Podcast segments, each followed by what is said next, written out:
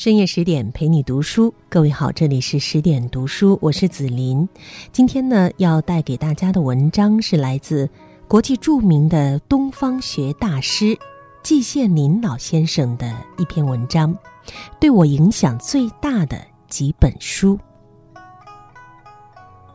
我是一个最枯燥乏味的人，枯燥到什么嗜好都没有。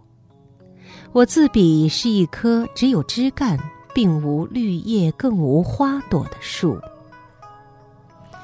如果读书也能算是一个嗜好的话，我唯一的嗜好就是读书。我读的书可谓多而杂，经史子集都涉猎过一点，但极肤浅。小学、中学阶段最爱读的是闲书。也就是没有用的书，比如《彭公案》《施公案》《洪公传》《三侠五义》《小五义》《东周列国志》《说岳》《说唐》等等，读得如醉如痴。《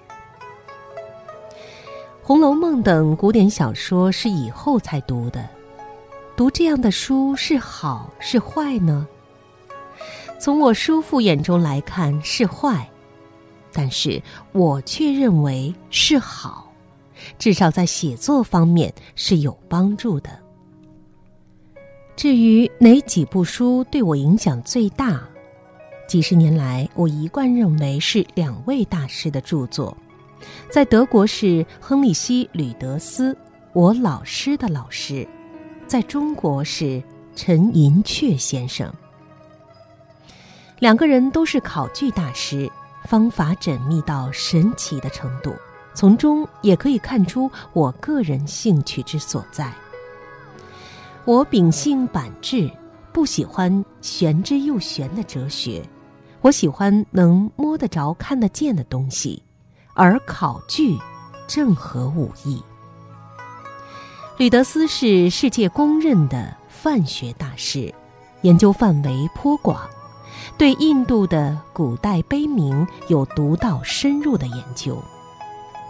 印度没有新碑铭发现而又无法读通时，大家就说到德国去找吕德斯去，可见吕德斯权威之高。印度两大史诗之一的《摩诃婆罗多》。从核心部分起，滚雪球似的，一直滚到后来成型的大书，期间共经历了七八百年。谁都知道其中有不少层次，但没有一个人说得清楚。而弄清层次问题的，又是吕德斯。在佛教研究方面，他主张有一个原始佛典。是用古代半摩揭陀语写成的，我个人认为这是千真万确的事。欧美一些学者不同意，却又拿不出半点可信的证据。吕德斯著作极多，《中短篇论文集》为一书《古代印度语文论丛》，这是我一生受影响最大的著作之一。这书对别人来说可能是极为枯燥的，但是对我来说却是一本极为有味、极有灵感的书，读之如饮醍醐。在中国影响最大的书是陈寅恪先生的著作，特别是《韩柳堂集》《金明馆丛稿》。银雀先生的考据方法同吕德斯先生基本上是一致的，不说空话，无证不信，两人有异曲同工之妙。我常想，银雀先生从一个不大的切入口切入，如剥春笋，每剥一层都是信而有证，让你非跟着他走不行。播到最后，露出核心，也就是得到结论，让你恍然大悟，原来如此，你没有法子不幸福。银雀先生考证不必琐细，但绝不是为考证而考证，小中见大，其中往往含着极大的问题。比如他考证杨玉环是否以处女入宫。这个问题确极猥琐，不登大雅之堂。无怪一个学者说：“这太 trivial 了。”焉知银雀先生是想研究李唐皇族的家风？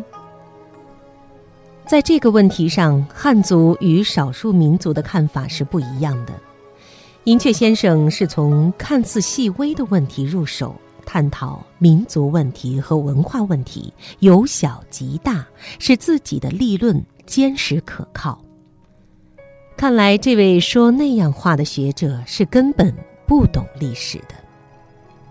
有一次闲谈的时候，银雀先生问我。《梁高僧传》卷二《佛图成传》中再有铃铛的声音，“秀之替利州，普谷渠突当”是哪一种语言呢？原文说的是结语，不知何所指。我到今天也回答不出来。由此可见，银雀先生读书之细心，注意之广泛。他学风谨严。在他的著作当中，到处可以给人以启发。读他的文章，简直是一种最高的享受。读到兴会淋漓时，真想拂衣大白。中德这两位大师有师徒关系。银雀先生曾受学于吕德斯先生，这两位大师又同受战争之害。吕德斯生平致力于蒙内瓦嘎之研究，几十年来批注不断。二战时手稿被毁。银雀致力于读《世说新语》，几十年来霉著累累。日寇入侵，逃往云南，此书丢失于越南。假如这两部书能流传下来，对范学国学将是无比重要之贡献。然而先后毁失，为之奈何？我在下面介绍的只限于中国文学作品，外国文学作品不在其中。我的专业书籍也不包括在里面，因为太冷僻。第一，司马迁的《史记》。《史记》这部书，很多人都认为它既是一部伟大的史籍，又是一部伟大的文学作品。我个人同意这个看法。平常所称的二十四史当中，尽管水平参差不齐，但是哪一部也不能忘《史记》之项背。《史记》之所以能够达到这个水平，司马迁的天才当然是重要原因。但是他的遭遇起的作用似乎更大。他无端受了宫刑，以致郁闷激愤之情溢满胸中，发而为文，句句皆带悲愤。他在《报任少卿书》中已有充分的表露。第二是《世说新语》。这不是一部史书，也不是某一个文学家和诗人的总集，而只是一部有许多颇短的小故事编纂而成的奇书。有些篇只有短短几句话，连小故事也算不上。每一篇几乎都有几句或一句隽语，表面简单淳朴，内容却深奥异常，令人回味无穷。六朝和稍前的一个时期内，社会动乱，出了许多看来脾气相当古怪的人物，外似放荡，内实怀忧。他们的举动与常人不同。此书记录了他们的言行，短短几句话，而栩栩如生，令人难忘。第三是陶渊明的诗，有人称陶渊明为田园诗人。笼统言之，这个称号是恰当的。他的诗确实与田园有关。采菊东篱下，悠然见南山，这样的名句几乎是家喻户晓的。从思想内容上来看，陶渊明颇近道家，中心是纯人自然的；从文体上来看，他的诗简易淳朴，毫无雕饰。与当时流行的漏金错彩的骈文迥异奇趣，因此在当时以及以后的一段时间内，对他的诗的评价并不高，在诗品中仅列为中品。但是时间越后，评价越高，最终成为中国伟大诗人之一。第四是李白的诗。李白是中国文学史上最伟大的天才之一，这一点是谁都承认的。杜甫对他的诗给予了最高的评价：“白也诗无敌，飘然思不群。清新于开府，俊逸报参军。”李白的诗风飘逸豪放。根据我个人的感受，读他的诗，只要一开始，你就很难停住，必须读下去。原因，我认为是李白的诗一气流转，这一股气不可抗拒，让你非把诗读完不行。这在别的诗人作品中是很难遇到的现象。在唐代以及以后的一千多年当中，对李白的诗几乎只有赞誉而无批评。第五是杜甫的诗。杜甫也是一个伟大的诗人，千余年来李杜并称，但是两人的创作风格却迥乎不同。李是飘逸豪放，而杜。则是沉郁顿挫，从使用的格律上也可以看出两人的不同。七律在李白集中比较少见，而在杜甫集中则颇多。摆脱七律的束缚，李白是没有枷锁跳舞，杜甫善于用七律，则是带着枷锁跳舞。两人的舞都达到了极高的水平。在文学批评史上，杜甫颇受一些人的指摘，而对李白则绝无仅有。第六是南唐后主李煜的词。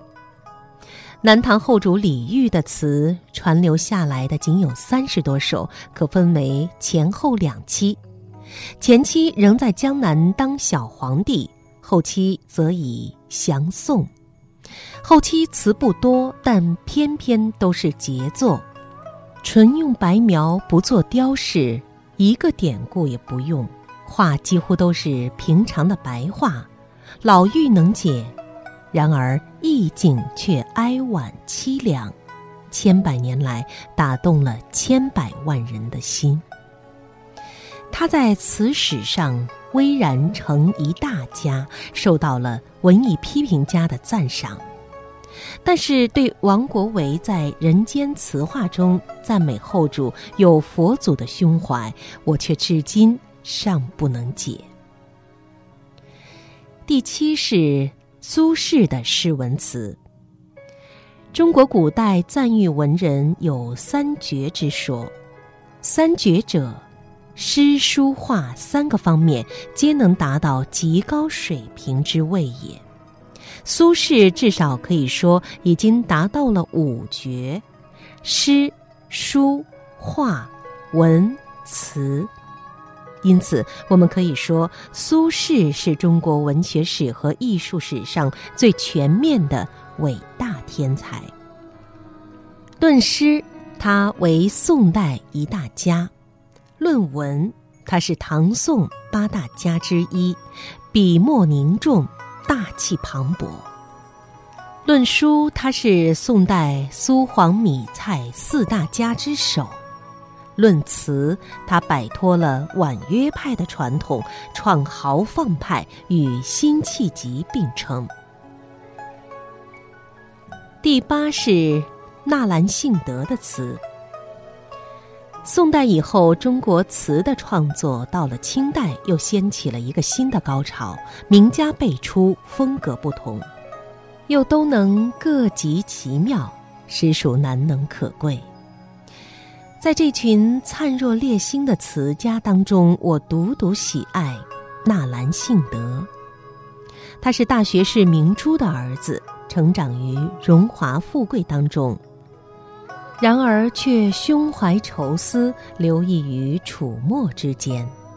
这一点我至今还难以得到满意的解释。从艺术性方面来看，他的词可以说是已经达到了完美的境界。第九是吴敬梓的《儒林外史》。胡适之先生给予《儒林外史》极高的评价，诗人冯至也酷爱此书，我自己也是极为喜爱《儒林外史》的。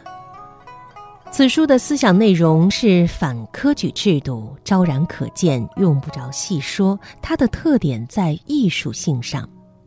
吴敬梓惜墨如金，从不做冗长的描述。书中人物众多，各有特性。作者只讲一个小故事，或用短短几句话，活脱脱一个人就仿佛站在我们眼前，栩栩如生。这种特技极为罕见。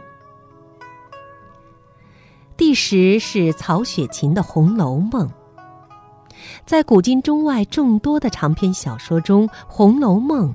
是一颗璀璨的明珠，是状元。中国其他长篇小说都没能成为学，而红学则是显学。《红楼梦》描述的是一个大家族的衰微的过程。本书的特异之处也在它的艺术性上。书中人物众多，男女老幼、主子奴才，五行八作，应有尽有。作者有时只用寥寥数语，而人物就活灵活现，让读者永远难忘。读这样一部书，主要是欣赏它的高超的艺术手法。